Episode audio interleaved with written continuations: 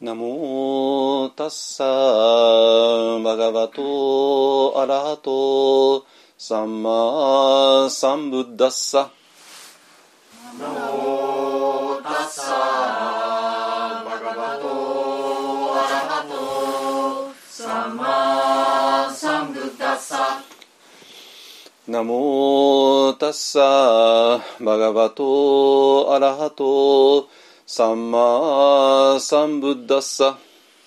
ナモタッサバガバトアラハトサンマサンブッダッサナモタッサバガバトアラハトサンマサンブッダッサ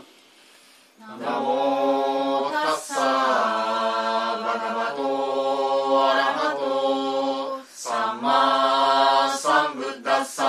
ブッダンサラナンガッチャーミ。ブタンサラナンガッチャーミ。ダンマンサラナンガッチャーミ。ダンマンサラナンガッチャーミ。サンガンサラナンガッチャーミ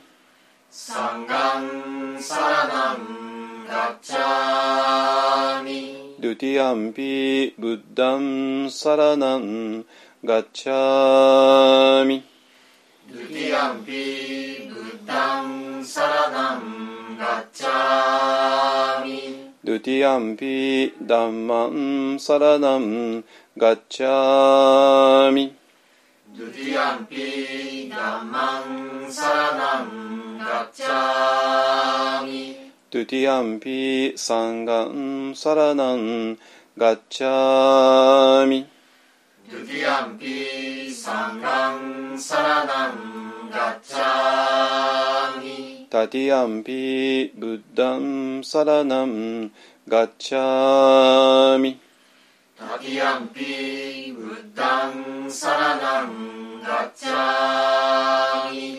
タティアンピダンマンサラナンガッチャーミタティアンピダンマンサラナンガッチャーミタティアンピサンガンサラナンガッチャーミタティアンピサンガンサラナンガッチャーミパナティパタウェラマニシッカパダンサマディアミパナティパタウェラマニシッカパダンサマディアミアディナダナウェラマニシッカパダンサマディアミアディナダナウェラマニ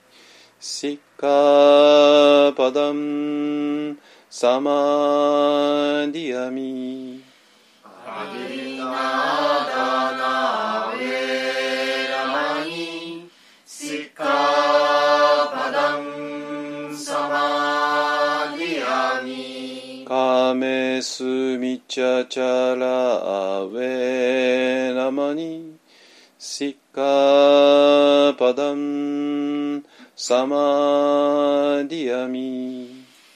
カメスミチャチャラウェラマニ。シッカパダンサマディアミ。ムサワダウェラマニシッカパダンサマディアミ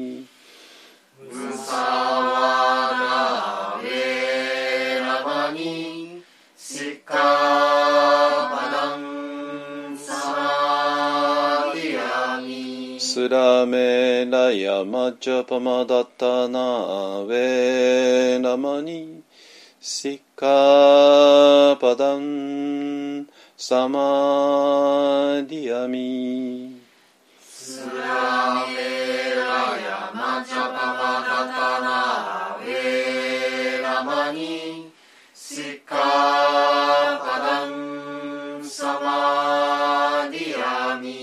サドゥサドゥサドゥサドゥサドゥサドゥ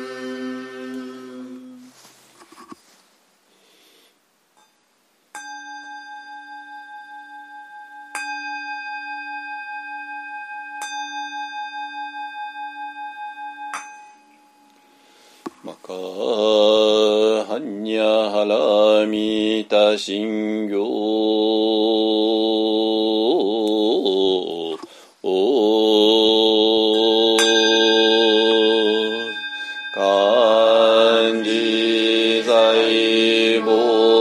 菩薩行事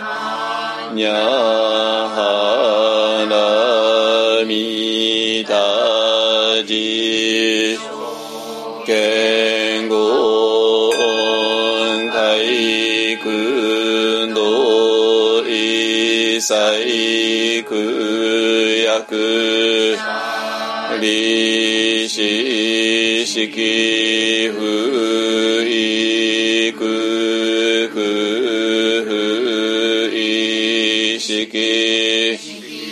くぜくく足ぜしきんじゅうそいしきやくむにょぜしゃりしぜしょほそふしょ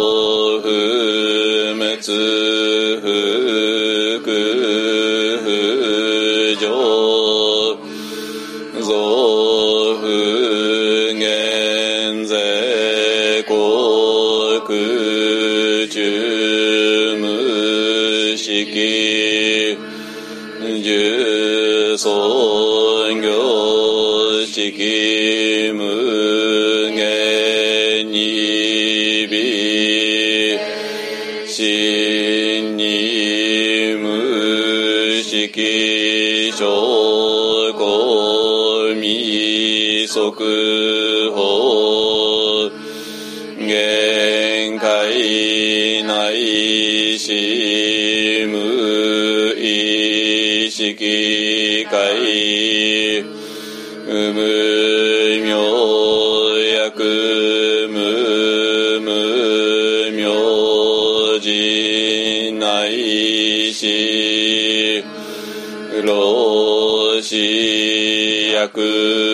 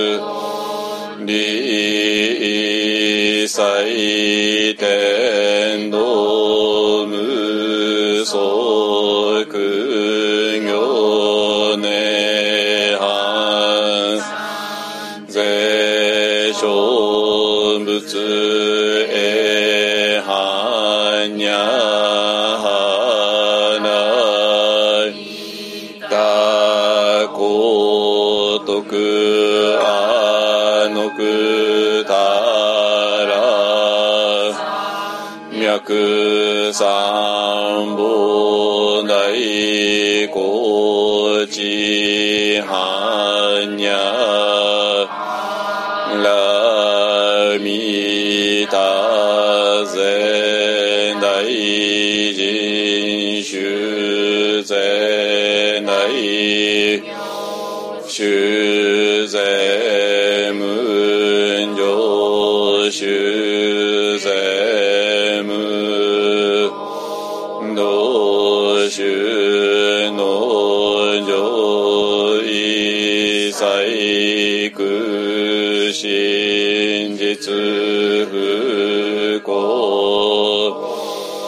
節般若花見た即節修和すぎゃてぎゃてらぎゃてはらそう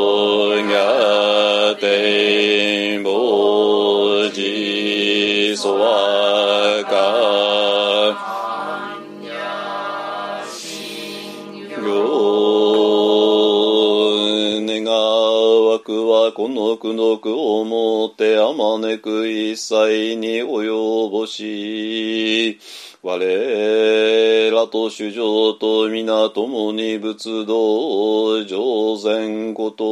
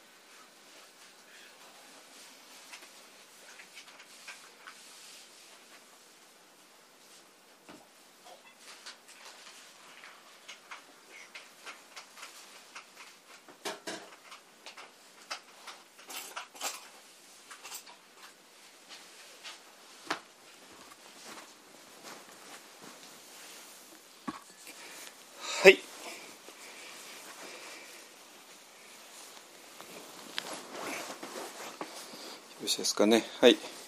えっ、とね、今日ね、ちょっと、うんと、いろいろとまたもちろんお話ししたいことがたくさんあるんですけども、あの、えっ、と、後半はね、ある、えー、と今一本案がやろうとしているプロジェクトを具体的にお話しします。ねえーでそうなんだけどその前にね、えーちょっと前振り的なことをねちょっとお話しして、えーっていうのはまあこのプロジェクト自体もあの大きな文脈の中でやろうとしていることなのででそれはまあ一方案の文脈っていうのがまあずっとあってでこれ主にまあ今まで話してきたんだけどもっともっと大きなね世間の世間の文脈っていうのかな。あのえーとまあ日本って言ったらちょっと話が大きすぎるですけども、まあ、日本の今の現状と、えーそれからこれからあるべき未来の姿とね、えーそのあるべき未来の姿、えーを、まあえーまず思い描いてでそこに、えー、どうやって到達するかっていうことでいろいろプロジェクトっていうのはできていくわけですね。で、えーとまあ、だからそれにはもちろん現状分析があって現状こういう、うんまあ、問題があって問題の理由、えー、と原因はこうこうこうででこの原因に基づいてそれを乗り越えるためにはこれが必要だよねっていうね、えー、のところであるプロジェクトあの、えー、があって。でまあある、えー、と非常に今ね注目を浴び浴びてる人が、えーと、日本の未来はこうこうじゃないのっていう、えー、提言をしているので、まあ、それも後で取り上げますけども、えーと、それそれは完全にもうあの仏教とかあんまり関係 関係全然関係なしで、えーえーまあ、ちょこっと関係あるかな、まあ、ちょこっと禅とかね空海っていう名前が出てきちゃってますけどもねその本にはね。あのまあでもそれほどダイレクトに関係なくて、えーと、だけだけどこの日本の未来っていうのはこうあるべきじゃないの？こういう方向に進むべきじゃないの？っていうところとうんと私らがこれから今やる、えー、プロジェクトがあのまあ同じベクトルかなっていう感じはあるんですよ。だから私としてもそのその人があの立ち上げようとしてプロジェクトをやろうというわけではないんだけれどもあの結果としてはなんか非常に似てるなっていう のがあってでそれはある意味、えーと、非常に参考になる参考になるというのは私らがあるプロジェクトをした時に、えー、そのプロジェクトの周りのいろんな環境があってその環境の中でやらなきゃいけないけどもあのその環境一体どうなっちゃってるのかっていうのがえっ、ー、と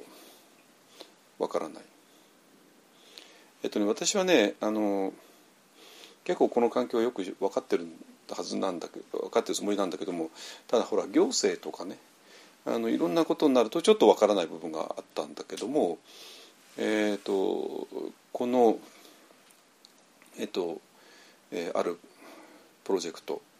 えの話を聞くとああああそういうことねってね。あのあのこの私らが今から作ろうとする場所の、えー、なんていうかな自然とかなんかそういうものだったらもう私も散々やってきたからもう分かるんだけどもそれが例えば行政の仕組みの中ではどんな感じになってるのかっていうのが、えー、ちょっと分からない分野だったんだけどもこれがね大体ああこういうことなのねってね。えー、分かってでそれはね非常に安心もするしあ私らがこれをやることで、えー、あの日本日本という日本の社会のために非常にいいポジティブな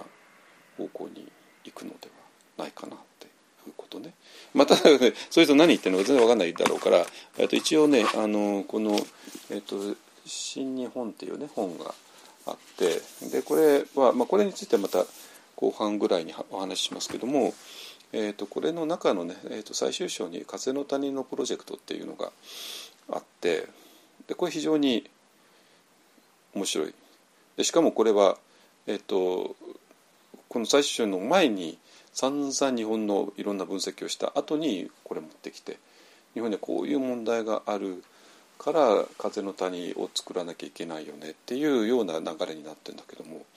でこれについてはまたあの後半のところでお話ししますけどあの、えー、で私らがね作ろうとしてるまああの一方あの今度の新しい場所ですね。新しい場所もまあ当然風の谷の と全く同じ、えー、地理的環境の中で作るのでまああの風の谷のあのプロジェクトとも呼べないことはないってね。私らは別にそれをやろうって話ではないんだけどもまあほぼ同じになっちゃうなっていうね。まあ、え、で、まあ、風の谷プロジェクトそのものがものすごい幅広いのであのこれじゃなきゃダメっていうのが一切なくてある一定の枠の中だったらこれ全部風のプロジェクトってね呼ぶようなみたいですけども、まあ、それだったらその枠の中には入るかなってね 感じでね。で、えー、ただ風のプロジェクトって言いながらまだなんか具体的に何々県のこういうとこにできましたって話はまだないみたいですね。もしかしたらもう、まあ、これはあの2019年の秋に書かれた本で、えー、と出版が去年の2月ぐらいですけど、まあ、それ以降にもしかしたらプロジェクトどっかでできたのかもしれないですけどもあんまりできていたらちょっとウィークリー落合かなんかに、ね、出るかと思いますけどもあのそれも聞かないのでもしかしたらできていないのかもしれないですね。えー、そしたらまあ多分私らのは非常にもう今具体化しつつあるので、えー、もう具体化まであと何ヶ月って感じになってきてますのであの多分具体例としてはかなり初期のねまあ、最初とまで言わないけどもかなり初期の、ね、風の谷になるのではないかなと思っています。ね、はいえーとまあ、これはねちょっとあと後半の部分で話します。で、えー、とこれ全部ねあのもちろん全部つながっていて、えーと、先週からねこの知恵故障のお話してましたね。えーとそれからうんとこの間のウィークリー落合の水曜日がねウィークリー落合ですけども、えーと、もうドンピシャワクチンの話をしててねえー、それからその前に、えーと、マインドフルネス目次のね話をしてて、え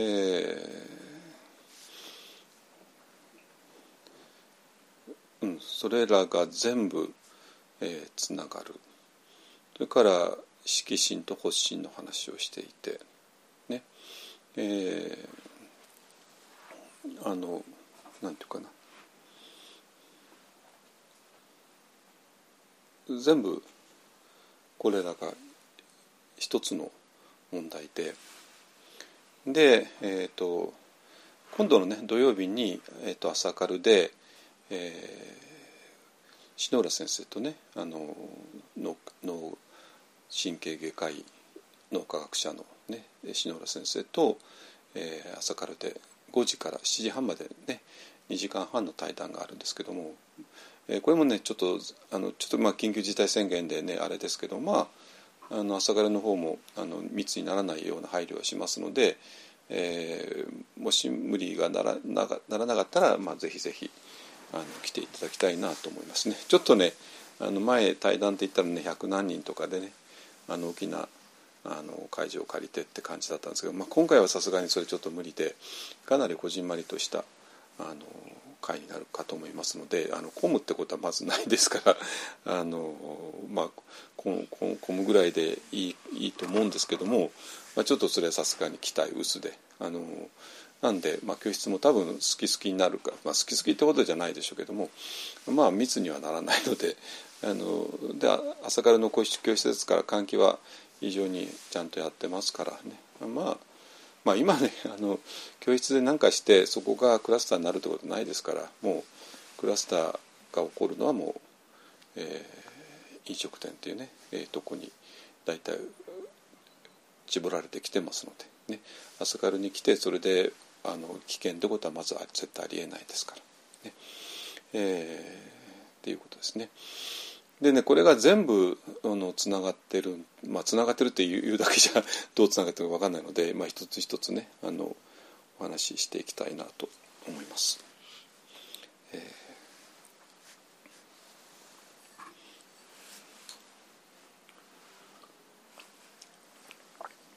えっと、ですからあのなんていうかなあの新しい場所をねこれから今から作るんですけどもえー、っていうことは要するに、えー、答えをなんか社会に対して提示するようなもんなんですよ。ね、でで私が今までそれできなかったのは、えーと、答えがまだ完全ではなかったって部分がちょっとあるのね。えー、だからまあ例えば非常に難しい病気があってで、えまあそれを治すためのね、えー、治療法が完成しないうちに病院を開院するわけにいかないじゃないですか。ね、糖尿病って非常に難しい病気がある。でも糖尿病に対してはこういう薬とこういう食事療法とこういう治療法で、えー、完璧に治せるっていう一応目処がつくから糖尿病専門病院っていうのがつあのを立ち上げることができるわけね。でそれがあの自信がないとちょっと立ち上げられないわけですよ。何でもそうですけどね。心臓病、ね、専門病院でもねあの脳腫瘍の専門病院でも何でもいいんですけどね。あのでちょっと私も最後の最後のところでその地震が、えー、ちょっとまあなくはないんですけどもちょっとまだ整理がついてないとこがあったんでねあの、えー、ちょっと踏ん切れなかった。まあそれともう一つねもちろん親の問題があって、えーとまあ、母親があのずっとあのもう介護介護がもう最終段階来ちゃってるなってことは分かってたんで、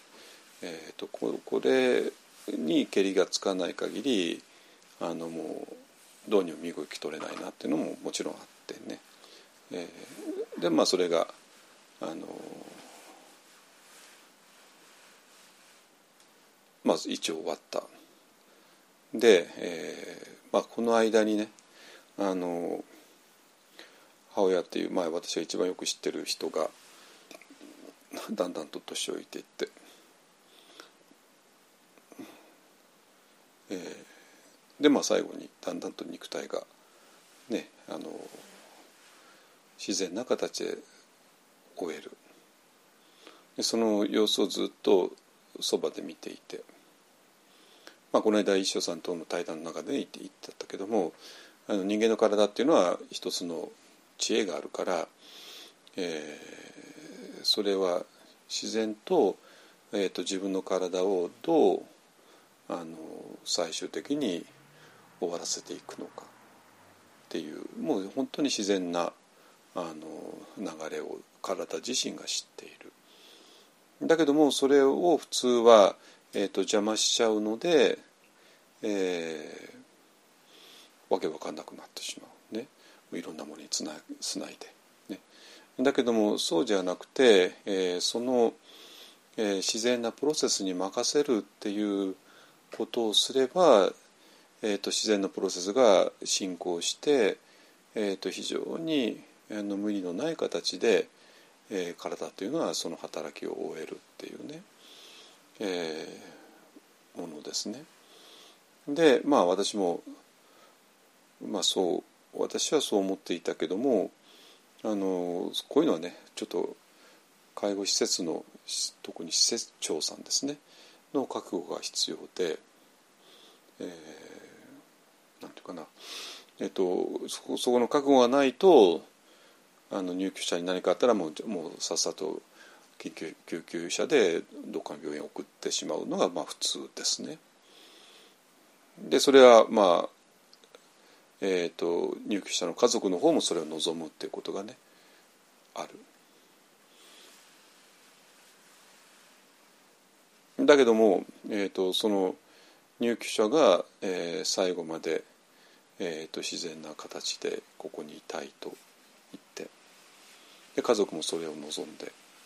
でそれで、えー、と施設長もそういう覚悟でね最後の看取りまでここでやるってね覚悟を決めた時にえーと、非常に自然な形であの人間の体が、えー、自分自身を終わらせるプロセスが、えー、行われる、まあ、そういうプログラムが、えーと、人間の体の中にあるような気がします。えー、まあ、まあ、ような気がするありますね完全にね。でそれでそれに従ってあの母親の体がだんだんだんだんと、えー、とその終わ終わら自分自身を終わらせていったっていうね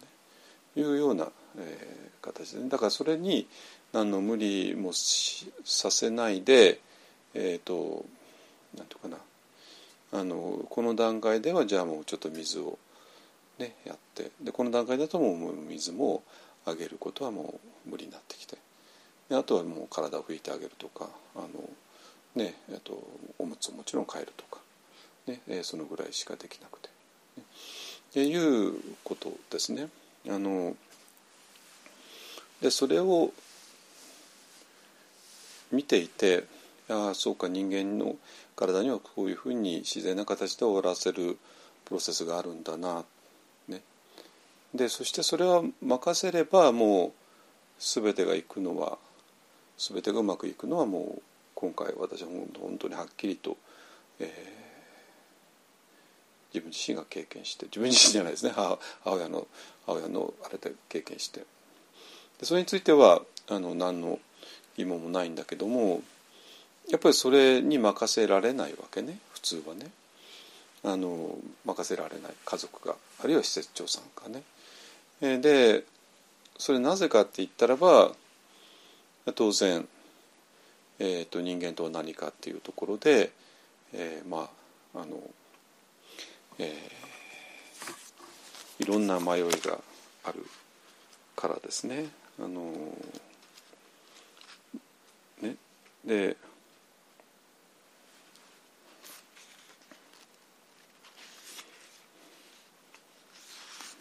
あの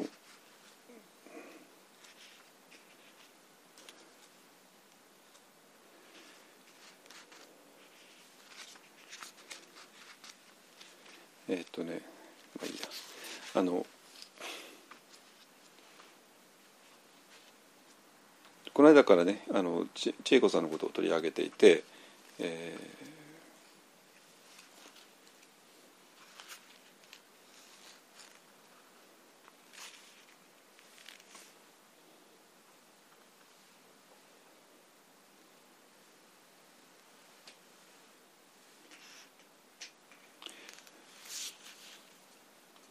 まあ、非常にあの特徴的な女性で、えー、特徴的っていうのかななんていうかあこの人がやろうとしてたことはもう手に取るように分かるんだけどもこれは多分全然誰にも理解されなかっただろうなそして肝心のそのパートナーである高村光太郎さんにも理解されなかったんだろうな。ででそれをえ、千恵子さんが亡くなって以降に孝太郎さんは少しずつ理解し始めたっていうことがもう本当に何て言うかな手に取るように分かるのね。まあまあまあ、これも何回もこの今まで、えー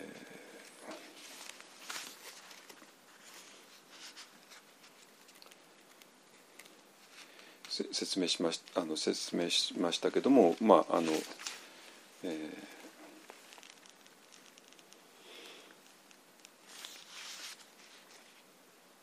チェイコさんがね、えーと、亡くなってから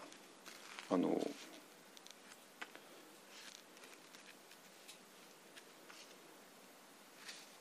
もうチェイコさんの体が崩壊した後だから本来の今までの考え方からすれば、えー、もう千恵子さんいないってことになるんだけどもでも同時に千恵子さんがいまだに存在しているっていうことはもう否定できない、えー、高村光太郎というアーティストの、えー、一番深いところでね。でも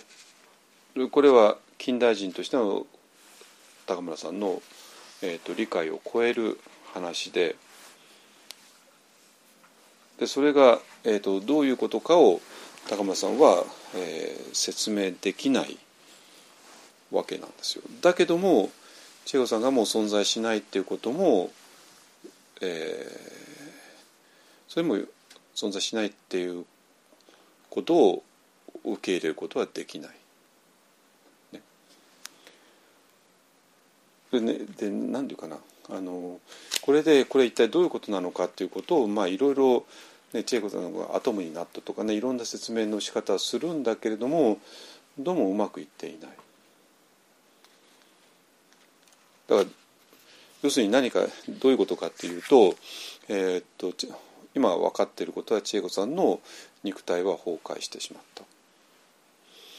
だけども千恵子さんはいまだに存在している。でこういう事態を今までの世界観の中で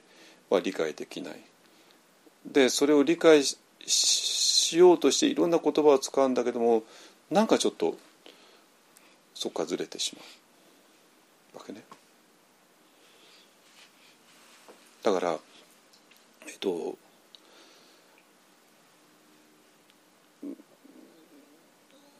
そのそれを肉体が崩壊した千恵子さんがまだいまだに存在しているっていうことを、えー、理解して表現するには全く新しい地図が必要で全く新しい理解が必要で。でこの理解がないとあそんなの気のせいでしょう、ね、ただ単にあの死んだ人の記憶が残ってるだけでしょってね、えー、そういう話に、えー、なってしまうわけなんですよ。ね、だからこれは全然別に私はあの小太郎さんをあの批判したりとかねしているわけではなくてあの実はそれこそそれを本気で取り扱わなきゃいけない、えー、仏教の中ですらあのうまいこと取り扱うことができなかった今までは。ね、だからこれはもちろん色心と発心との関係に当然なるんだけれども、えー、色心が崩壊してしまった。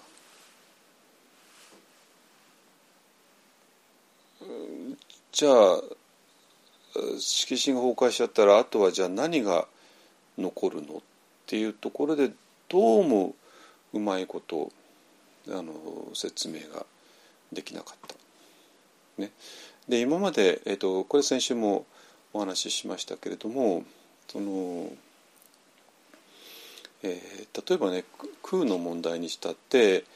えー、全てのものが縁起でつながっているから一つ一つのにはあの実体がないんだよっていうような説明を、えー、してきているわけなんですよ。ね、だからまあこのあの本って言ったってね。別に本っていうものがあるわけではなくてこれは単なる紙のあの集まりに過ぎなくて。で紙もじゃあ紙っていうのがあるかというと、えー、そうではなくて、ね、紙が、ね、あるものからできている。もうさまざまなものからできていて、えーまあ、本っていうのは仮のものに過ぎないよねっていうようなことで、まあ、散々いろんなあの、えーと、いろんな理屈をこねるこねくり回すわけなんですねだから本っていうのは実体がないよねだから実体がないものとして空でだけど本っていうあるから、えー、式でだから色即税空だよとかいう説明の仕方散々、まあ、皆さん聞いてきたと思うんですよ。ね、だけどなんかそれってはっきり言うとまだ色心の世界の話であってちょっと空とは呼べない。なんかちょっと違う気がして、ね、それで、えー、だから、えー、そうなると、えー、空あの本っていうものはえー、単独で存在していなくてでまあこれはなんか非常に一冊の本としては孤独かもしれないけども実は、えー、これは大きなね、えー、つながりの中に、えー、存在しているんだよ。だから、えーと、この本がたとえなくなったとしてもあの別になくなるわけではなくて大きなこのネットワークそのものはつながっているんだよっていうようなあの説明をしてだから、えー、でそこら辺からまあこの、えーと、私の肉体の中の水は、ね、全ての宇宙を流れていく水だし私の中の、えー、ねえー、この物質的な体はそういうふうになってるよってね。あのまあそういう説明の仕方をしてきたんだけどもなんかそれ違うでしょってねいう気がずっとしていたんですよこれは。だからあとはあの修行としては、えー、とこの、えー、小さなこの自分の体っていうものがもっと大自然とつながっているようなことを、えー、実感するような方向に修行する。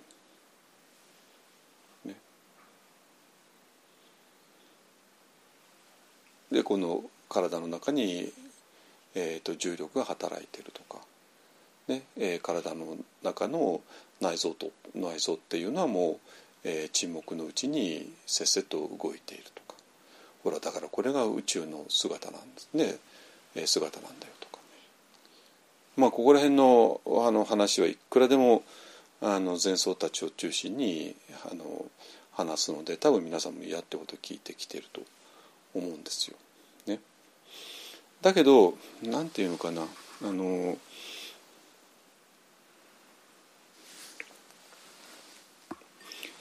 ちょっとそれだと千恵子さんが亡くなって肉体が崩壊したけどもまだ、えー、千恵子さんは存在しているっていうことをちょっと証明しきれない。千恵子さんがまだ生きている時だったらば千恵子さんというのがもっと大きな宇宙の中の、えー、一部だよっていうことは証明できたとしてもですね。えっ、ー、と分かりますかね？言ってること。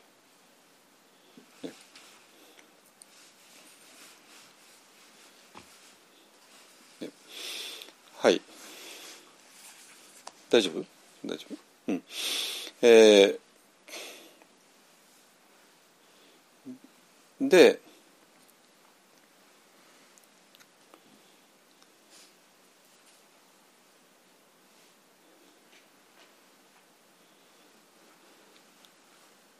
でねえっと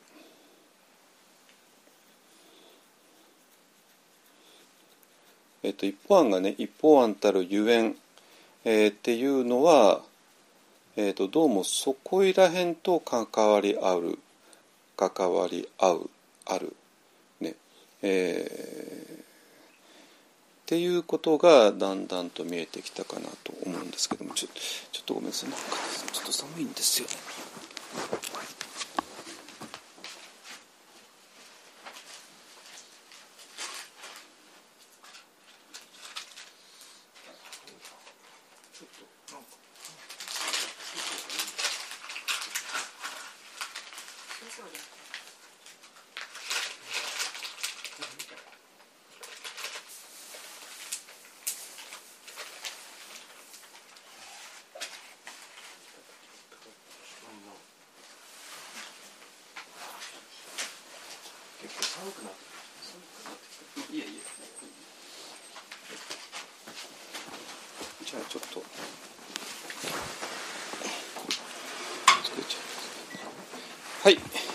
めんなさいね。はいじゃあいきますよ。あのねえっ、ー、と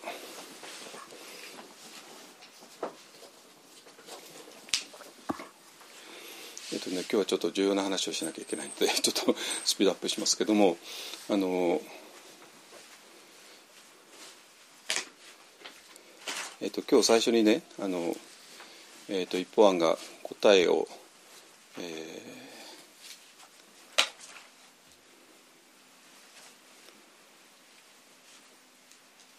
社会に対して提示できる見通しが立ったんで、まあ、今度は新しい場所を作るってね、言ってて、ね、であの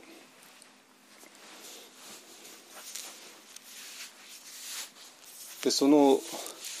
新しい答えを、えー、まあ私が、えーと、ミャンマーの、えー、最終段階の時、ね、滞在の最後の頃に、えー、見つけたよっていうね、え、いう話をしてて。で何て言うかな私が見つけたものを私は空と呼んでるんだけども、えー、その空と何て言うか全てのものが、えーと、演技し合うから、えーと、この本は空だよねっていうのはちょっと違うんですよ。わかります？ねこの本一冊の本があるじゃないですか。ね私ら一冊の本があると思ってるけども実はそうじゃなくて一冊の本っていうのはただ単に概念であって、えー、まあ、えーと、全てのものとつながっているもののあの一部を切り取って本で読んでるだけだよねってねそれはそうなんだけどもそれが色即税空なのかっていうとちょっと違うんですよ。もっと大胆なものなのね。えっ、ー、とそれぐらいだとその後に、えー、空中滅動がないとか、えーと、十二演技がないとか、えー、っていうのがなんかちょっとうまく説明しきれないんじゃないか。ね、で要するに私が、えーと、ミャンマーの最後の頃に発見したのは、えー、この私やえこの私の体と精神ですねは本当形あるもので。で形あるものが全部、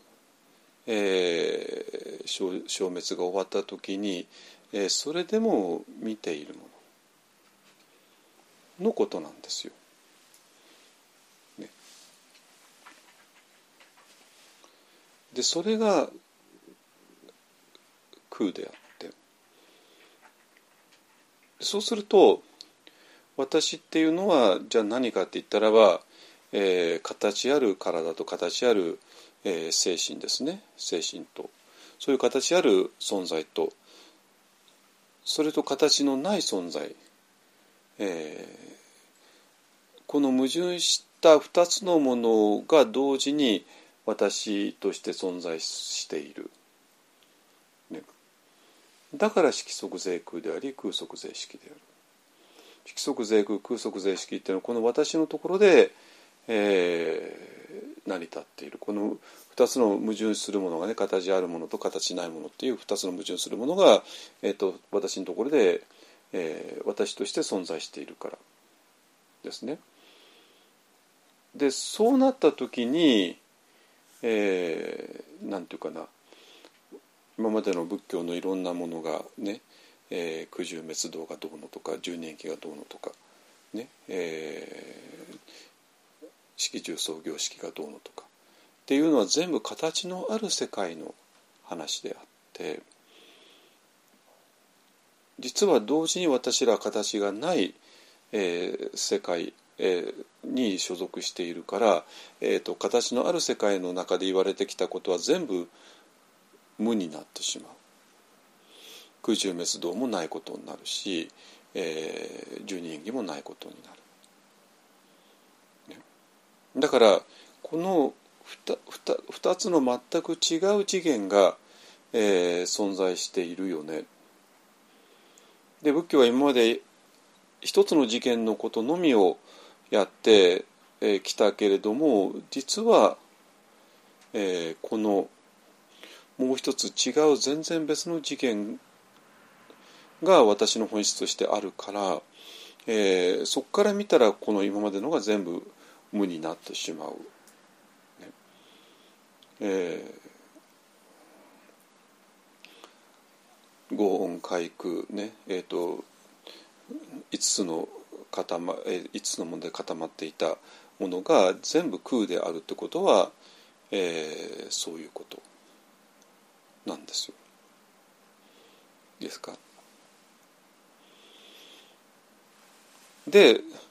ゃあそれをどこで、えーとえー、理解するのかっていったところでワンダーメソッドっていうものが出てきてでワンダーメソッドのねあの説明の仕方も、えー、ちょっと今まで最後のところで説明しきれなかったところがあったんだけどそれがようやく、えー、説明去年ぐらいからできて、まあ、ほぼ今年になって完成したかなと思うんですけども、まあ、こういうことなんですよ。要するに、えーまあ、最近は昔はね、えーと、微細な科学の瞑想って言ってたけども、まあ、最近はもうズバリ次第分別感って言い始めています。ね、で要するに地水化風っていう、えー、4つの要素によって私らたちの形のある体ができている。ね、できているでしょ？ででそれを地水化風で何をしているかっていうと分解してるわけなんですよ。分解するわけね。えーと、一つのなんか塊あるものを4つの要素に分けて分解していく。で分解することによって、えー、私らのから塊としての体が分解してだんだんと、えー、空の世界に入っていく透明な世界に入っていく、えー、ことですね。でそれで、えー、テラワダだと,、えーと、地水化風っていうのは、まあ、最初に唱えるんですよ地水化風地水化風ってね。でこれはあのパリ語だとパタビアーボテージョバヨパタビアーボテージョバヨっていうことで、えー、パタビアーボテージョバヨ地水化風アースウォーターファイアエアって言ってもうバラバラにしていくのね。なんだけども実際問題としてはあの大体は、えーと、地水化風って言ってみたところで体バラバラにならないんですよ。なぜかって言ったらばそれは、えーと体の中に入らないとバラバラにならないからですね。ですか？で、えーと、私らは全くちょっと別の切り口を使って、えーえーと、体を、えー、治水化風で分けるために、えーと、まずはあの体の中に入って、えー、とフォーカシングによって、えー、と私らの思考や感情がえーと、体の中である反応している。でその反応を感じることによってだんだんと入っていってででお腹のアナパナサチお腹のところで下腹のところでアナパナサチをすることで、えー、そこからさらにばらけていってでそうするともうだんだんだんだんと、えー、体の中が塊からばらけてばらけていくとそこには、えーと、微細なエネルギーに変容していく。塊だった体が微細なエネルギーに変容していく。でそこで、えーと、最初にはやらなかった治水化風っていうものを、えー、唱えると。でこれはもう前から言ってたように、えーと、これはは、えー、呪文ですね。呪文、えーと、昨日ちょっとそういう説明したと思いますけども、えーと、呪文っていうのは、まあ、開けごまみたいなもんです。開けごまだから開けごまには、まあ、意味はないわけね。だけど開けごまって言った途端にあの洞窟のドアが開く、ね、でそれと同じことを無常苦無我でもやる。この世界は無常であり苦であり無我である。パリ語だアニッチャ・ドゥッカ・アナタ、ね、やる。だけどもそれはあこの世界は無常だよね苦だよね無我だよねと確認するのではなくて、えーと、それはもう散々あのやってきて、えーと、とビパサナの最終段階において、えー、無常だよね苦だよね無我だよねって唱えることによって我々は無常じゃない場所苦ではない場所へジャンプするまあそれもちろんニッバーナなんだけども、えー、そのジャンプするための呪文なわけなんですね。だからあ無常だよね苦だよね無我だよねって、えー、ただ単に観察するんではなくてそれを無常じゃない場所から見る苦ではない場所から見るためのジャンプなんですよ。でそれと同じように、えーくえーと、地水化風も、えー、もう最後の段階で地水化風と唱えることによって我々は地水化風で4つの要素でできていないある場所にジャンプする。ね、それが目的なのね。ってること分かりますかね？お母さん分かってんの？分かってんの？ね。だからえっ、ー、と次第分別感で非常に不思議な瞑想。えー、と私正直言ってミャンマーにいた時理解できなかったですよこれ何やってるのかね。まあ、瞑想によって中にあの瞑想状態には入れるんだけども瞑想状態に入って、まあ、自分の体が白い光に包まれるとかね、えー、そんなのはもうできるんだけども自分の体が白い光になるとこれ一体どういうことなのっていうのがよく分からなかった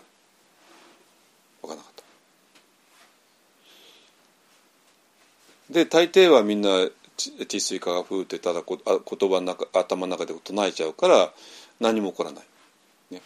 だから何も起こらない、えー、のはなぜかって言ったらば体の中に十分入ってないからなんですよ。だからある意味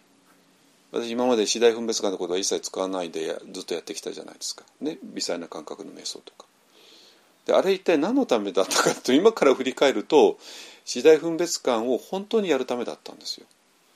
えー、っていうのは次第分別感がほとんどの人ができていないっていうのがミャンマーの現状なのね現状なんですよ。で何かポイント外してるんですよこれは。それなぜかって言ったらば十分に体の中に入らない状態で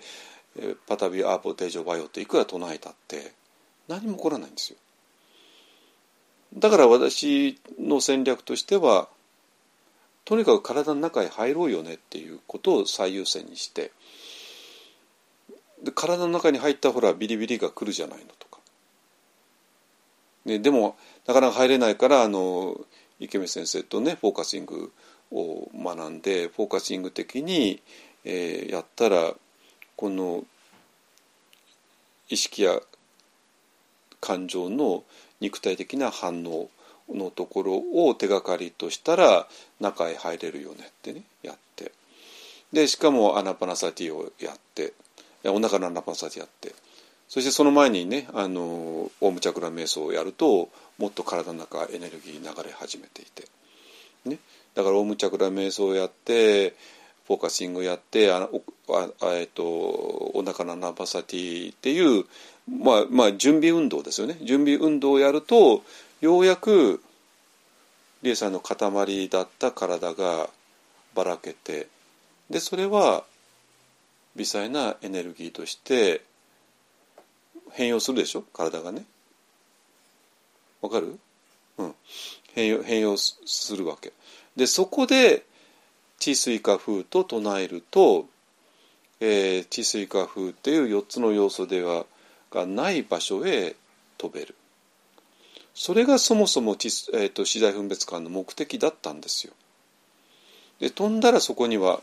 えーと、白い光がある。ね、私ミャンマーの時はこれはできたんだけども白い光まで行けたんだけどもこれなんだか分かんなくて。で大抵の人がそれも次第分別ができなくて。で私自身も次第分別一体何このこの瞑想一体どこがポイントなの？っていうのが分かんなくて。あのだけどもここに何かの秘密があるよねってことだけは分かって。でずっと日本帰ってきてから私がやり続けてきたことはなんかある意味次第分別感を本当にうまくやるための準備運動だったんだなってことが今なら言えるんですよ。わかる、ね、そしてそういう次第分別感をうまくやるための準備運動としてフォーカシングがあったりあ、まあ、その前にオウムチャクラ瞑想があったりフォーカシングがあったりお腹のアナパナサティがあってそれから、えーと、微細な感覚を体中に、えー、隅々まで感じる。でこれ全部あのね準備運動でそこまでできてそこで「シ・ティ・スイカフパタビアボテーションワイオ」ってやるとまあもうほとんどもう微細な感覚に体が満ちた時にもう私らはほとんど飛んでいるんだけどもまあ、最後のあのジャンプとしてそれをやることで、えー、地水化風でできていない場所へ飛ぶ。ね、でそしてそれが、えー、空の場所にだんだんと近づいて、まあ、それがそのまま空の場所とは言わないけれども、えー、そういうところなんですよ。だからまあこのワンダーメソッドの瞑想って一体何をやってるのかっていうとこの、えーと、こういう形ある心と体があってでそうではないまあもう今最近発信ってことは使っちゃってますけども発信としてのね、えー、存在があっってだから発信の領域ですね。何にもないところをただ、えー、認識しているようなものですね。だからこの2つの全く違う次元を我々は同時に生きていてで最初は私らは形のある、えー、次元しかいないから、えー、そこからどうやってこの発信の次元へ、えー、移行していくのか、ね。えー、この2つは全く違うんだけどもそれへの転換はやっぱり徐々なんですよ。徐々徐々にいくわけね。丁寧にやっていく。でそのためにワンダーメソッドとして次第分別化して、えーと、慈悲をして、えー、マインドフネスをする。でそうすることによって、えー、この空の次元に入っていくわけ。ね、そしたら色心と発心発心と色心我々はもう最初からこの全く違う次元を同時に生きているってことが見えるわけね。そしたらあとはじゃあこの2つの次元をどう、えー、日常生活の中で生きたらいいのかっていう話になるじゃないですか。ね、そして、えーとこの長い人生においてえー、小老病死の問題もどう考えたらいいのかって話になって、ね、が全部解けちゃうでしょ？問題が。ね、だから小老病死の問題もこの形あるものがだんだん壊れていって、えー、最後は色心のまあ私は色心と発心の次元両方生きてるんだけども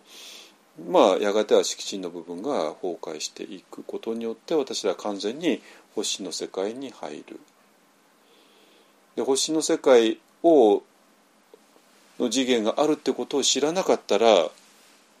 色心が壊れるのはただ恐怖ですよね。わかる？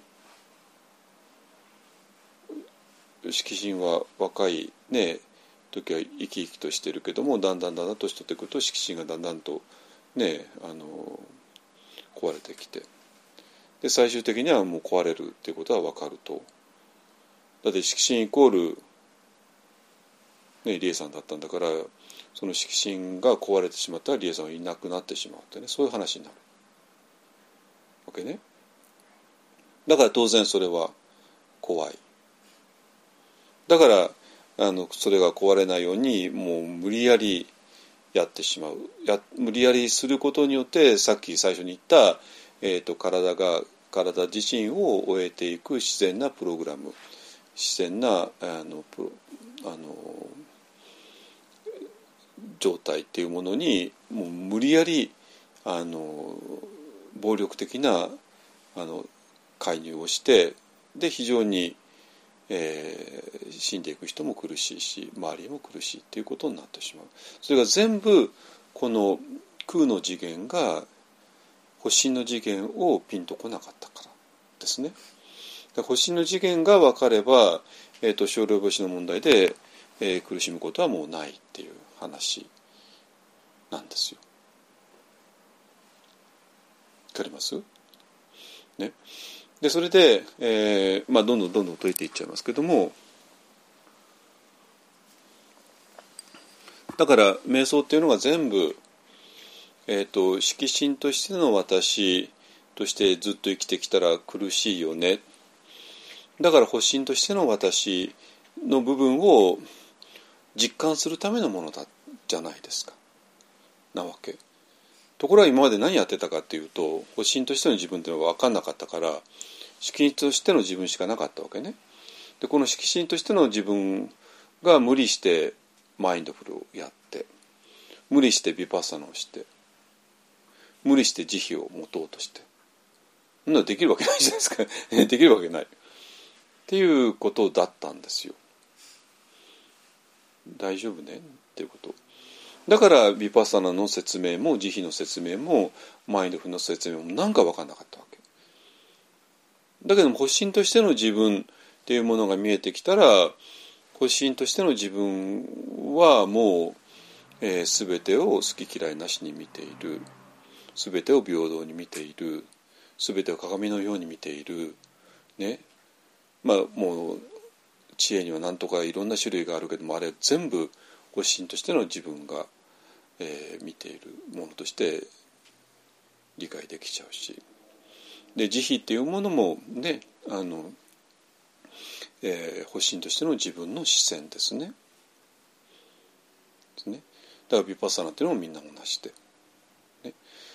えー、だから発信としての自分に転換するためにマインドフルネスも慈悲もヴィパッサナも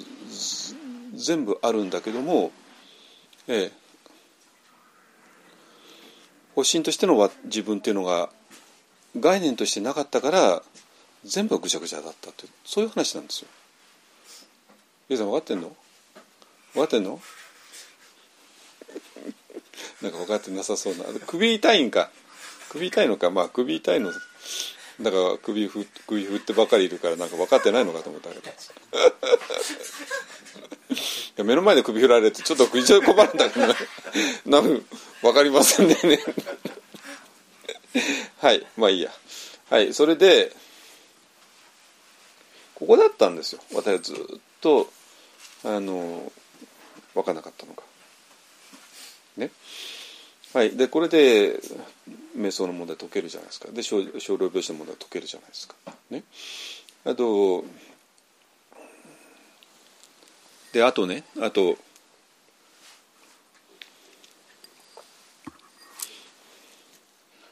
あそうか、えーと、あと、まあ、今週の土曜日にねあの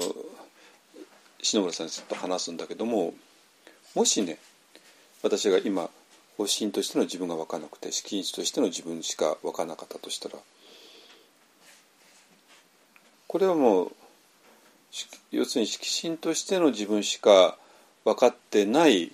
そういう存在をエゴっていうんだわけなんですよ。わかる？だからエゴっていうのはなんかエゴイスティックとかね、えー、まあまあいやあの人はもう非常に自分のことしか考えなくて利己的だとかねまあよりかもっと深い意味があるわけね。でエゴっていうのは要するに、えー、自分を色心だと思っている存在がエゴの一番深い意味なんですよ。ね、でそうすると色心としての赤心としてしか自分を見てなかったら非常に怖いわけねフラジャイルなわけですよ。ね、いつ壊れたってしょうがないまああのさっきちょっとお鍋の蓋が壊れたんだけど お鍋の壊れるはずがないと思ってた強化ガラスの蓋が壊れちゃってえ？っと思ったんですけどね。あのうん、そうなのよ。こう蓋が壊れてなんかガラスの破片が味噌汁の中入っちゃったみたいだから味噌汁捨てる捨てざるを得なくなっちゃってもう本当にちょっとお昼がっかりしたんだけどね。まあいいや。まあでもこうやって法話のネタになるからいいや法話のネタになるからいいわ。要は壊れるはずのないものが壊れる。だから私らとしてはやっぱり色心が壊れるってことの怖さがあるわけね。だからエゴっていうのはもう逆に何とかして自分を守ろう守ろうとするのがエゴの働きで、ね、でもそうなるとこれはどうせ守れないものなわけですよ。自分っていうのはね。色心なんかどうしたって壊れやすいものだから。だからそうすると基本的にはエゴっていうのはいつも恐れがある。恐怖があって不安があって、ね、心配があって。これがデフォルトの状態なわけね。デフォルトの状態。でそしたらばじゃあそういうものを全部、えー、心配を手放して不安を手放して、えーと、幸せな方向にね向かえば良さそうなものなのに不思議なことにいかないんですよね。いかないんですよ。だからエゴっていうのは、えー、まるで幸せを願っていないような行動してしまうそれなぜかって言ったら幸せっていうのは全部発信の領域にしかないからなんですよ。っていうことか。ね、だから自分が発信であるってことを知らない自分は色心に過ぎないと思っている自分が色心に過ぎないと思ってるのがエゴエゴっていうのは今の定義でしょ。でそうすると常にそれは当然怖いわけだし、ね、だけども絶対に幸せとかなんとかの方向にはいかないなぜ幸せっていうのは全部発の領域にしかないからですね。でそうすると非常に不思議なことが起こってわざわざなんていうかなあのネガティブなものを求める。謎が解けたと。なぜかと思います。だってエゴっていうのは基本的にはネガティブにならざるを得ないわけ。ね。だけどネガティブって言ってもネガティブなエネルギーじゃないですか。エネルギーなわけですよ。でそうするとエゴとして壊れやすいから強くならなきゃいけないわけね。だけどエゴが知ってる強さっていうのはネガティブなエネルギーの強さしかないんですよ。わ謎解けだぞ。謎解けた。これで。ね。だから私らがもうエゴっていうのは自分を色心だとしか見てない存在だから本当の強さだったら発信のとこ行くしかないわけね。そこにしか本当の壊れないものはないし本当の幸せもないし本当の慈悲もないしだけどそれを知らない色心としての自分しか知らないのがエゴだったからだからこれは常にもうエネルギーネガティブなエネルギーで満ちていてでエゴが強くなるぞって言ったらエゴに知ってる唯一の方法はこのネガティブなエネルギーを強くするしかないわけなんですよ。これはもう謎解けてるじゃないですか。ね、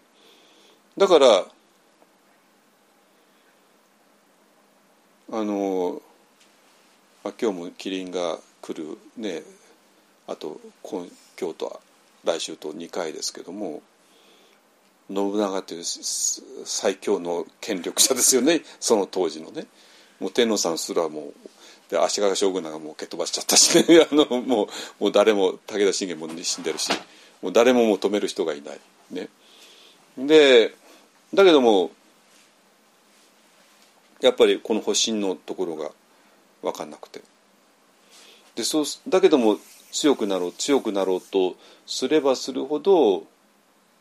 ネガティブなエネルギーを強くする。しかもう知らなくて。でそうしてまあもう周りをめちゃくちゃにしていく。今まで従っていた人に全部裏切られてしまう。それは当たり前ですよね。あのネガティブな方向に行くから、ね、だからえっとこのエゴっていうものの本質が、えー、色心としての自分しか知らない存在、ね、でそその存在が、えー、強く生きようとしたら唯一の手段はネガティブなエネルギーを最大限にするしかない。って話になる。本当の強さ本当の幸せとかは全部発信のとこから来るからでそことのつながりがなかったらもうそうせざるを得ないわけね。でそういう人が、えー、例えばパ、まあまあ、信長ちょっとあれだけども、まあ、例えばパンデミックにあった時ねあのもうアウトですよね。もうパンデミックだから要するに自分を守らなきゃいけない。守るためには自分は強くならなきゃいけないだけどエゴが知ってる唯一の強くなる方法っていうのはネガティブなエネルギーを、えー、増やすことしかないからだからエゴは一生懸命何をするかっていうとネガティブな情報を求めるっていうねいう話になるわけ。ネガティブな情報を求めることでさらにネガティブになってでもネガティブっていうのはやっぱりエネルギーでもあるわけなんですよ。ね、だからそれが唯一パンデミックで生き延びるための手段。ほらこれでも謎解けたじゃないですか。だからどんなにそのネガティブな情報があの医学の常識から言ったら非常識だったり、ね、あるいは2011年だったらもう放射能のね常識から言ったら全然あの非常識であってもでもその人たちはそれをわざと求めた。それなぜかって言ったらば少なくともそれはエネルギーだから。エネルギーによって自分は強くなれるから。だけどそれは残念ながらネガティブなエネルギーでネガティブなエネルギーがなればなるほどもちろんもちろん惨めになっていく、ね、だけどもう止まらない。わけね。だから非常に不思議なことが2011年の直後にも起こったんだけどもそしてそれと全く同じことが去年から起こっているんだけども。だからねもう新型コロナウイルスウイルスですよ。単なるウイルスだって。だからウイルスをどうにかするって話に過ぎないじゃないですか。そしたらこれはどういう特徴があるの？どうしたらいいの？っていうねことで。でそれをただやっていくってだけの話。それ以上のそれ以上でも以下でもないわけね。でもほとんど、えー、どうする？ね3密を下げるとかもう大体もう分かっていて。でまあ尾身先生以下はねそれしか繰り返さないわけですよ。であのどうもこの食べる時に唾を飛ばし合うのがそれがもう本当に、そこでクラスターが大量にやってるからもうちょっと食事あの食事の時で喋るのやめてねってね散々言って、ね、でそしたらもうあの今一方案がねマインドフルネス目次っていうのを進めてるんですけどマインドフルネス目次以外の解決方法ないじゃないですか。でこれで完璧に解決するわけですよ。でマインドフルネスにえー、黙って食べるっていうね。そしたらそれはもうなんか黙って食べてなんか行き詰まりになるんではなくてそこに非常に豊かなマインドフルネスの世界が広がるよっていうね。で今度、まあ、あの草野明慶さんというね私の友人が、ね、日蓮宗の二層さんですけどもが、まあ、今度そのマインドフルネス目次の、ね、イベントをやるみたいで、ね、あのまあだから一人だとなかなかできないけども、ね、あるね、あのカフェとかなんか借り切ってじゃあ皆さんこう、ね、今からマインドフルネスに黙って食事しましょうって言ったらもう簡単にできるわけなんですよ。そしたらめちゃくちゃ食べ物美味しくなるし、ね、あのとにかくそこから広がっていく。だから本当にポジティブなものは広がっていく。だからでこの新型コロナウイルスどうしたらいいのっていうところでいくらでも今もうほぼあの相手の正体分かったしでどうすべきかも分かったからまあそれを丁寧にやっていく以外に何何もなくて。ね、であともちろん今はねいよいよワクチンっていうのが出てきたけどもでそしたらまたあのワクチンってなるともうまともな情報が出てこなくてなんかもう本当に恐怖を煽る情報しか出てこない本当に不思議なんだけども全然不思議じゃなくてえーと、エゴがやるのは、ね、ワクチンっていうまあそういう、えー、解決方法が出てききても全く逆の方向へ触れてしまうまるで、えー、ワクチンを打たないようにね、えー、する方向で散々さまざまなネガティブな情報を漁ってしまう。ね、なぜかと言ったらばより強くなりたいからそのためにネガティブなエネルギーが必要でネガティブなエネルギーのためにはネガティブな情報が必要でっていうねもう負の連鎖が始まっちゃってる。なんでまあ私がこれだけ言ったらもう全部もうバレてるじゃないですか。これ以外何かあります？ないですよ。ね。これでもう完全に我々はあの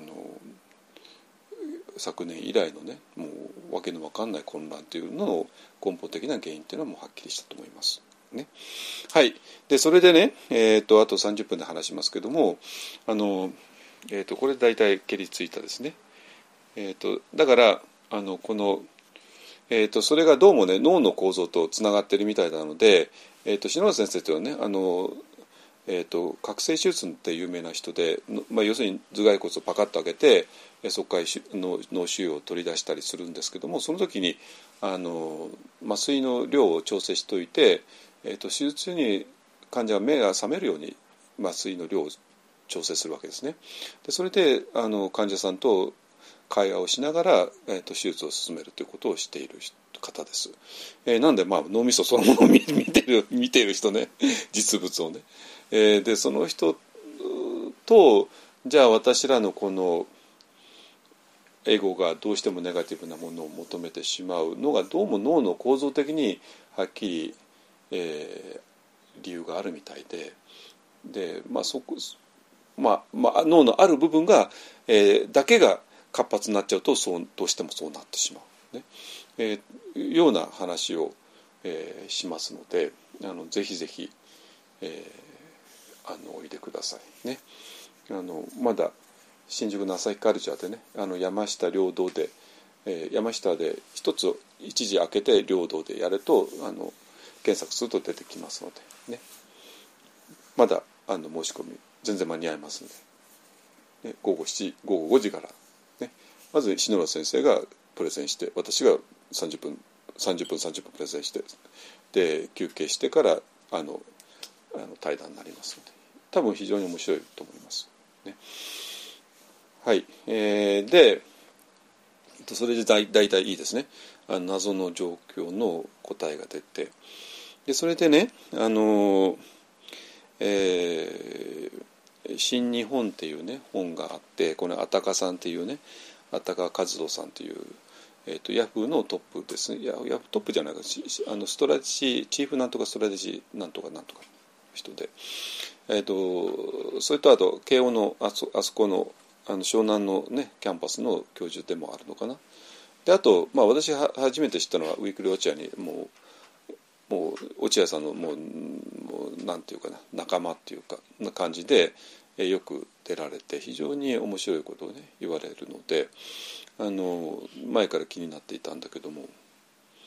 えっとでちょっとねなんか時期が来たかなって感じで「新日本」というねあの本えー、手に入れて読んで、えー、言ってることまあ全部本当だなと思います。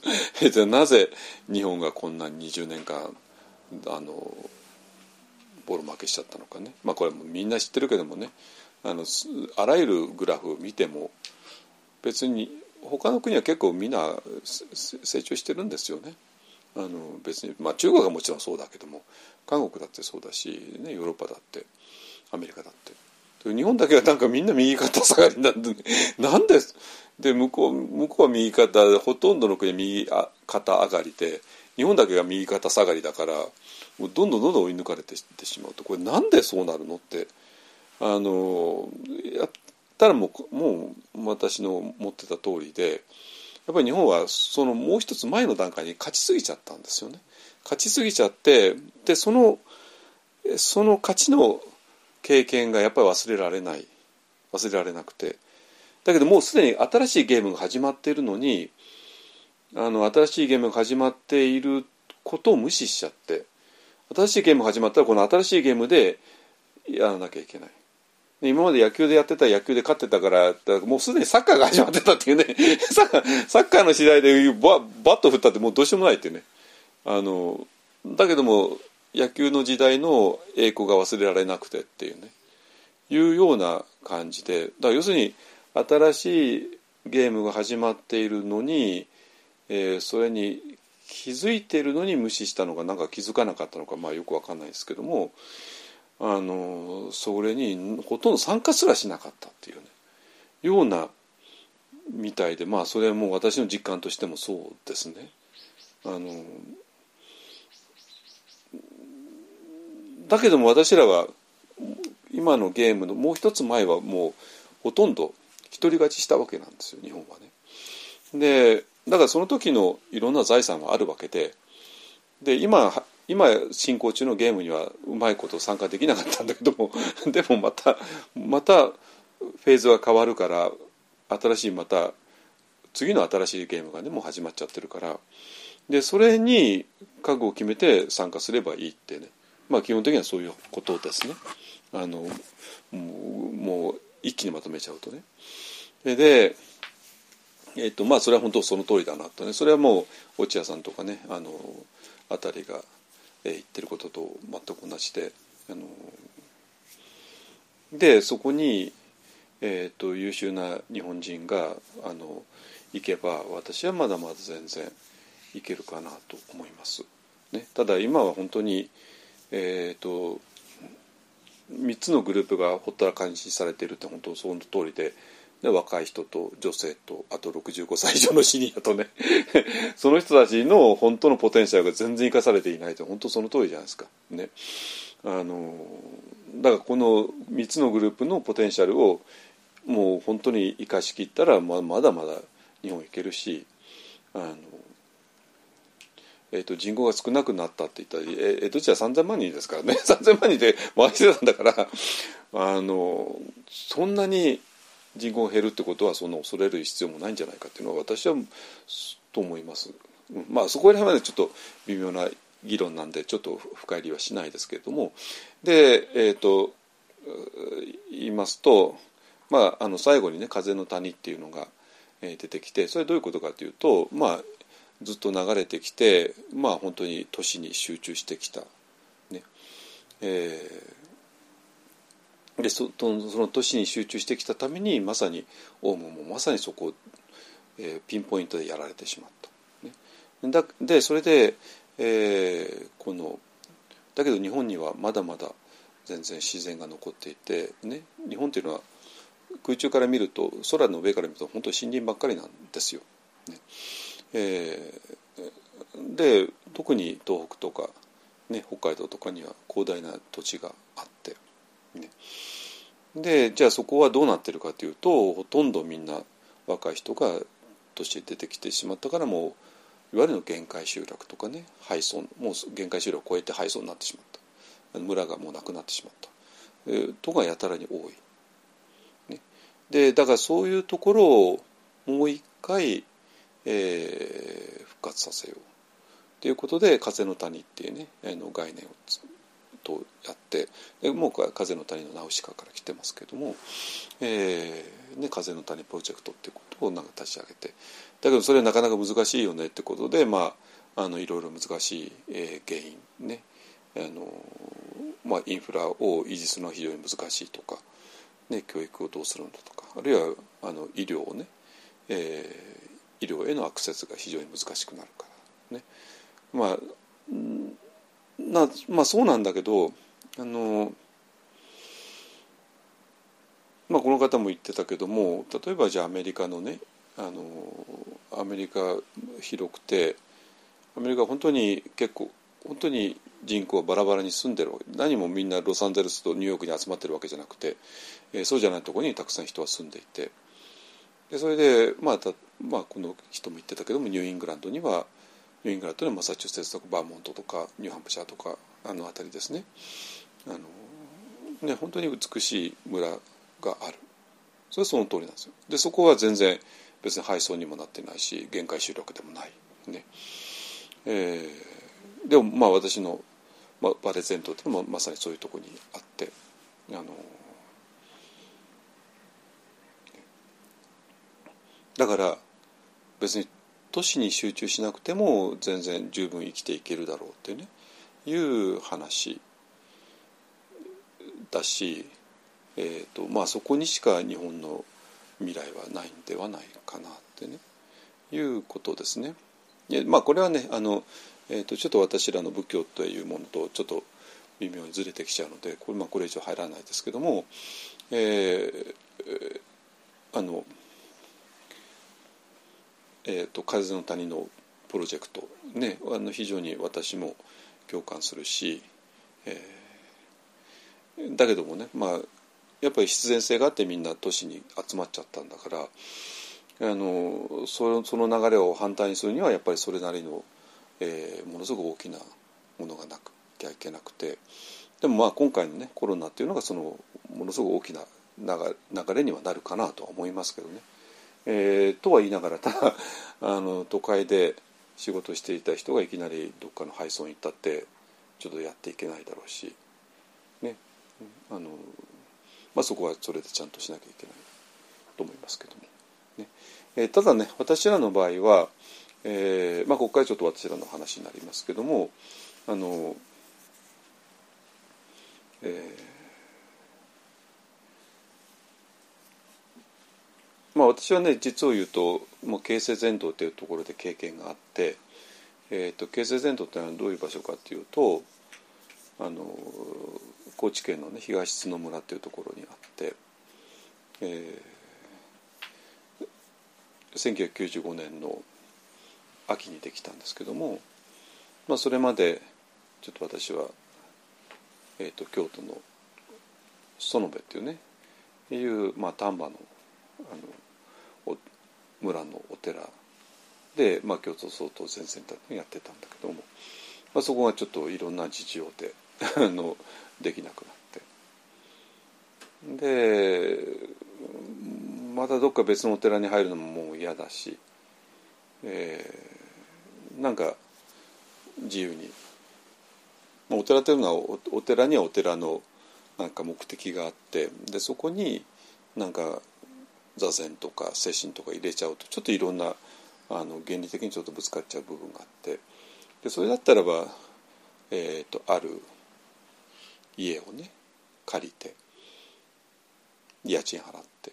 家賃払っちゃえばもうこの家の中では何やったって自由だっていうね。お寺自由じゃないんですよ。お寺っていうのはお寺っていうのはやっぱりあのある目的のために建てられてるからその村の人の、ね、専属業するためとかね。まあまあまあまあそのぐらいは全然問題なかったんですけどもちょっといろいろ末字と本字とか非常に難しい問題があってちょっとこの私らが自由に活動することができなくて。でちょっとあきあの諦めたんですけども。それで、えーと、ある家を家賃払って借りて。借りたらこの中では何やったって自由だよね。毎朝座禅したって毎月接心したってどっから文句は来ないよね。そういう場所が欲しかったんですよ。私が望んだのはただそれだけなんですよ。毎朝座禅して毎月1回接心してそれでもどっか文句来るわけないじゃないですか。そんなんで、ね、そんなやここ家賃払ってんだから家賃払ってここで何しようがねあのどっから文句はない。でそういう場所だったんですよ。決断と私にとってものすごくその前3年間ちょっとねお寺でちょっとひいひい言ってたんで あの、えーと、自由でね。で、まあ、一緒に生活してくれる何人かの人がいて、まあ、西洋人が あの外人さんがい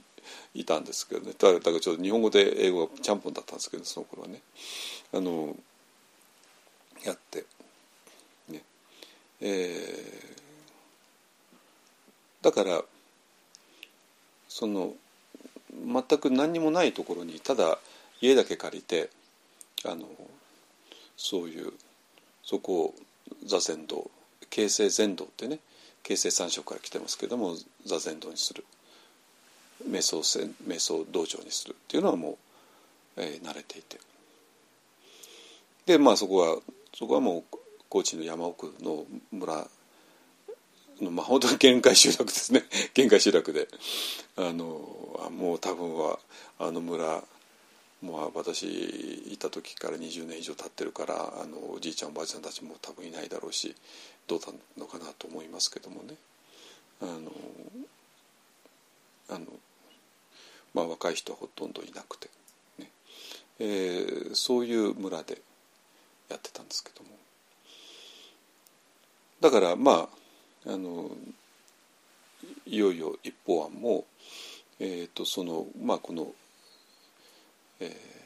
ー、稲村ヶ崎のね、えー、場所、まあねえーえー、だけじゃなくて、えー、そういうあの場所を今言った建設伝道みたいな場所をね、えー、どっかで作りたいなとずっと思ってたんですけども。あのようやくねあの、えー、作れる機運が整ってでそれどこで作るかというとあの、えっ、とねこれ今ねちょっとこれについて一つの文章をまとめて、えっともう近い人たちにはもう発表してあるんですけどもあのこういうポッドキャストを聞いてる人たちにはままだ発表してなくてそこちゃんちゃんとリンク貼っとくから、えっとちょっと読んでほしいんですけどもあの、えっとまあ、ずっと福島リトリートをやってきた、えー、福島県の会津地方会津福島というのは3つねあの浜通りと中通りと会津、えー、に分かれてえーと、同じ福島県だけども実は全然3つ全然違うんですよ。歴史的にも違うし気候的にも違うし地理的にも違うし。で我々は会津ですね、えー、会津藩のところですね。でそれで、えーと、郡山駅から磐越山線っていうので30分ちょっとで、えー、猪苗代駅に着いてでそうするとその磐梯山のこちら側なんですけども磐梯山の向こう側に裏磐梯という地方があってでそこに、えーと、五色沼とかねさまざまな磐梯山が明治の頃に爆発してできた湖とか沼とかができて非常に美しい場所ですね。えー、その中の、えー、桧原湖の早稲沢温泉というところで、えー、のゆるりってところで、えーと、ずっと福島リトリートを10年間やってきたんですけども10回やってきたんですけどもまあで非常に我々私らと縁が深くてで福島リトリートに参加してくれた人も、まあ、全員みんなあのこの場所、ね、気に入ってくれて。それで夏もよくてでこの間冬冬もやったんですけども冬の雪も本当素晴らしくて、ね、で,、えー、で暖房さえ、まあ、もちろんあのものすごく寒く寒冷地ですので冷えますけども、まあ、今ねあのテクノロジーがあるので、えー、ちゃんと暖房をきちんとすれば何の問題もないっていうね。まあ、え、どういう暖房するかそれはそれはちょっと分かんないですけども、えーと、ゆるりさんは温泉のね源泉を回していましたけれどもね。あの、えー、そういうところで、えー、まあ作るんだったらここだよね。で唯一ちょっと躊躇してたのがちょっと冬がちょっと怖かったんですけども寒すぎるんじゃないか暗すぎるんじゃないかって、ね、思ってたんだけど、えー、それがなくて、えー、寒さはちゃんと暖房すればどうに全然大丈夫だし、えーと暗いってことは全然なくてね。あのえーと、山陰の雪とは違ってて本当にパウダーで明るい雪ですね。ね。えー、なのであ夏も OK 冬も OK ってなったんでじゃあもうここここしかないでしょってね。いうことを、まあ、福島リトリートの参加者全員が参加賛成してくれて。であの一方案の人もみんな賛成してくれて、ね。え、そういう方向で今動き始めています。ね。でえっ、ー、とと言いながらねあのもういきなり、えー、土地を購入して建物を建てるには先立つものもまだないし、えーと、じゃあまあこれ非常に大事なものなんでそんな土地をそんな簡単に決められないので、えー、まあとりあえずはあの場所を借りてですねままさに京成電動と同じやり方ですね、えー、家一軒を借りて。でそこであのみんなで、えー、リリトリートする接心をする、ね。えー、しながらまあゆっくりとそこに腰を下ろして、えー、場所を作っていく、ね。えー、ことをしていきたいなと思っています。ね、えー、っとでね北塩原っていうのは、え、あそこ北塩原村っていうんですけどもえー、そこはね あの、えー、とにかくもちろん人口がだんだん少なくなってるのは当たり前でねどこでもなしですけどもだからなんとか村を盛り上げたいということで、えーと、新しくね入ってくる人たちへの援助がすごいんですよ。あの移住してきてあのもし、えー、そこね建物を買うんだったらばえーと、福島県の他のとこから来た人には100万円。ね、福島県県外から来た人には200万円の補助をするとかね。いうなんかものすごい熱いあの補助補助金が出るみたいですね、まあ、まあ要するに来てほしいっていうことなので。あのだから私らとしてもねあのぜひぜひ縁のある場所とつないでいきたいなと思ってます。で当然ねじゃあ稲稲村どうするのって稲村もまあキープしてねあの2箇所でやる体制になります。ね、でまあそのために稲村の方はえっ、ー、と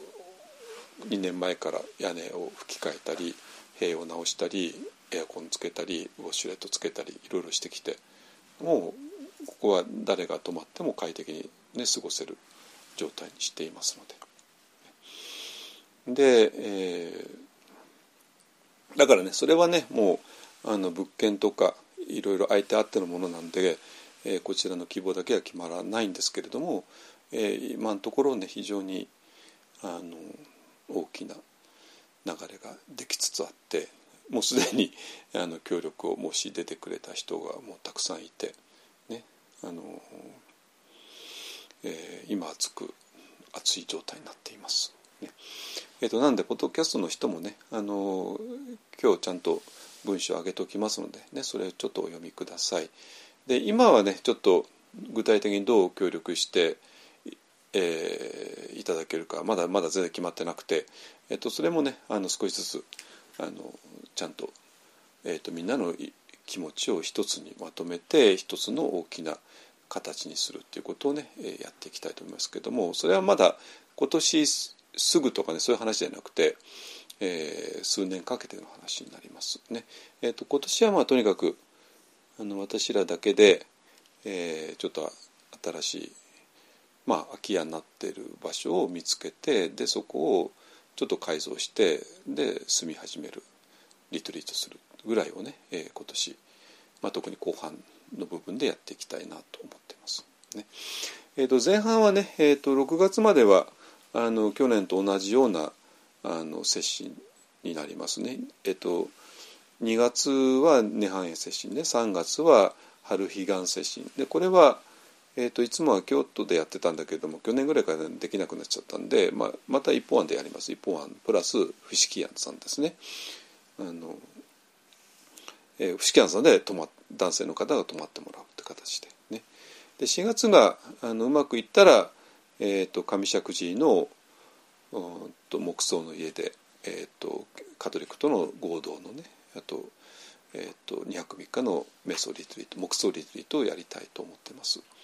えーと、去年の時点で日程は決まってるんだけどもさあ果たしてそれができるかどうかちょっと分かんないですけどねままた柳田神父やあの松田神父と話した上で決めますので、ね、で、えー、と5月が、えー、と御嶽山の接心ですね。ゴールデンウィークの。多分これであの御嶽山最後になるかと思いますけどもね。で6月には、えーと、いつものゆるりさんで、えーと、今までやってた通りの福島リリートをやります、ね、だから6月までは今までやってた通りのことをやる、えー、感じですね。で7月以降はちょっと白紙にさせてください、ね。えー、どうなるか分かんないので、ね。えーと、7月 ,7 月以降はちょっとお約束できないということですね。私も何もまだ決められないので。ね、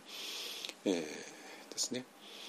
でそれで、えーと、4月の29日ですね。あの昭和の日昭和天皇陛下の誕生日ですけども 実はあのうちの母の誕生日でもあるんで えと、まあ、昭和の日って休日なんでね、えーと、その日にねあのずっとこの6年間お世話になってきた、ね、青空の瞑想の会青空のヨガの会でお世話になってきた、えーと、目黒不動尊ので、えーとまあ、母を青空へ送る会とそれから、まあ、キックオフミーティングですねをやりたいなと思います。ねまあ、4月になったらねコロナもかなり落ち着いているので、えーと、そこで会食とか多分できるかなと思いますけども今はねまだちょっと何も決められないですね。えーと、3月7日まで3月、ね、何日まであの緊急事態宣言が延長されたんで、えーとまあ、3月になったら見通しがついてくるかなと思いますねそしたら、えー、と4月29日にどうやるかはあの決まってくるかと思います。ねえーっとそうなのでえーとまああのポッドキャストをね聞いてる方に特別どうこうっていうあれはないんですけどもまあ私らの一方案の動きが今そうなりつつあるよっていうことだけはちょっとお知らせしておきたいなと思います。ね、で、えっと、これが全部ねあの今日今日最初に言いましたけどもいろんなものの答えが、えー、今ようやく出出始めている。ずっと私が抱えてきたね、えー、問題それこそビパッサナとかマインドフネスの説明が納得いかないとかね、えー、禅宗のあの大自然と一つになるっていうのはなんか納得いかないとかね、えー、あるいはこの放射能やコロナでね、多くの人たちがわざわざネガティブな情報を求めて求めてネガティブなエネルギーにまるで吸い寄せられるようにね本当になんかあの明かりに吸い寄せられた虫のようにそこへ行って危ないのに吸い寄せられてなんか落ちてしまうっていうねなんでそういうことをするのかの謎ももう今今日ね解けましたね。あのもし我々が色心しか自分と認識していなかったらどうしても我々は、えー、強くなるためにはネガティブなエネルギーが必要でっていうもう泥沼になっなっちゃうわけですね。だからそれを乗り越えるためには実は我々は色心だけではなくて発心としての存在でもあるんだってねいうことを知るしかないんですよ。だからコロナっていうのはなんていうかな今までのやり方ではもうどうにもならない嫌でももう強制的に今までのやり方を捨てざるを得なくなっている、だから食事をマインドフルに黙ってするなんてね今までは到底できなかった。だけど今はもうそうするしか感染を防ぐ方法はない、ね、となったらもうマインドフルネス目次をするしかない。ね。えー、それと同じように、えー、そのネガティブなものをネガティブなエネルギーによって、え、強くなるという方向ではないってことを、ね、でそれで、え、自分というのは色心の存在ではなくて色心だけの存在ではなくて発心としての存在を自覚する。ね、そしてそれが分かれば、え、少量病死の問題も乗り越えていける。そうすればもう終末期医療も、えーと、それ以降のね、えー、お葬儀もお通夜もお葬儀も七日行も全部、えー、もう一回意味があるものになって、ねえーと、今度ねその辺りに、ね、松本翔慶さんのポッドキャストで話しますので、えーと、2週間後ぐらいに公開されると思いますね。えー、と特にご住職さんたちはねそれを聞いてください。ねえー、とそれでそれそういうことを全部踏まえた上で、えー、と一本案としてね新しい場所を作るっていうのをね、まあ、ずっと前から言ってたんですけどもなかなか木が熟さないで、ね、場所が見つからなくて、ね、で、まあ、ようやくあのもう裏磐梯北塩原村って、まあ、そこまで決まりました。で今から、えー、と物件をねあの探していく。まあでもそこになんか空き家バンクとかにいろいろあって、まあ、物件がずらっと並んでいてまあそれプラスそれに乗らない、えー、たくさんの物件があるはずですから、えー、それを丁寧に見ていくっていう作業をね、えーと、数ヶ月かけてやっていきたいなと思っています。はいえーと、こんなもんかな。えーと、なので、えーと、この裏磐梯のプロジェクトは今ようやくやっとスタートした感じです。え、まだまだ全然、え、どうなるかわからないんですけれども、まああのまあ私は前からねこれは奇跡が10回起こらないとうまくいかないって言ったんだけど、まあ、ほぼ9回起こったんですよ。9回すでに9回起こってあの 10, 10番目の奇跡は物件そのものですね。あの物件そのものが見つかるのが10番目の奇跡で、まあ、これがちょっと一番難しいかなと思いますけども、えーと、そこに至るまでの9つの奇跡はもうすでに起こってあのオープニングパーティーで料理してくれる人まで決まっちゃったんですけどね。オファーがあってね。非常に有名な精進料理の研究家ですけどね。まあそういった名前分かっちゃうんですけども。うその人からオファーがあったんで。ね。あのえー、とかね。あとあのぜひえっ、ー、と協力したいって言ってくださる人がね次々と今出てきていて。ね。本当にもう奇跡が全部起こったかな。9つこったかな、ね、あと10番目の奇跡は物件そのものっていうね、えー、それもまあ多分、えー、まあ近々。まあ一つじゃなくてまああの何箇所か絞られてきて。でそれを実際に私らが見てで決まっていくと思います。ね。まあ、でもね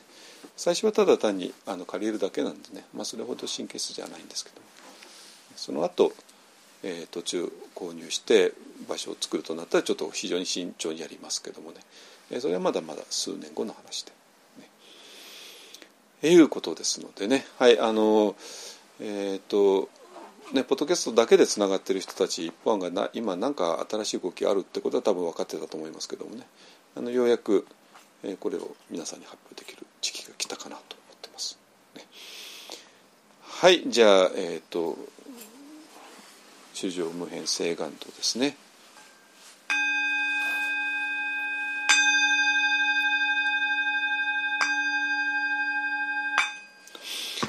主情無変性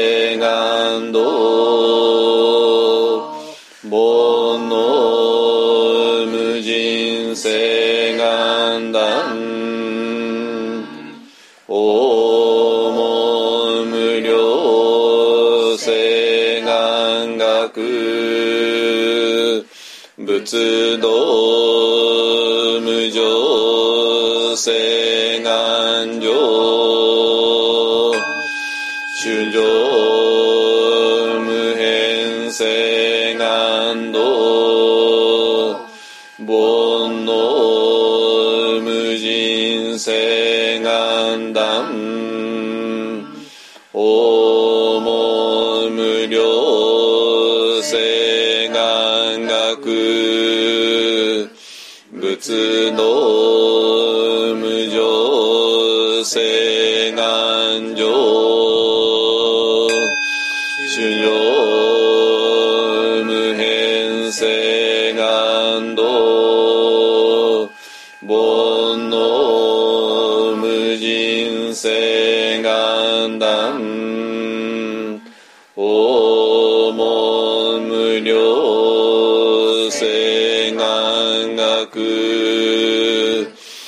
仏道無常性。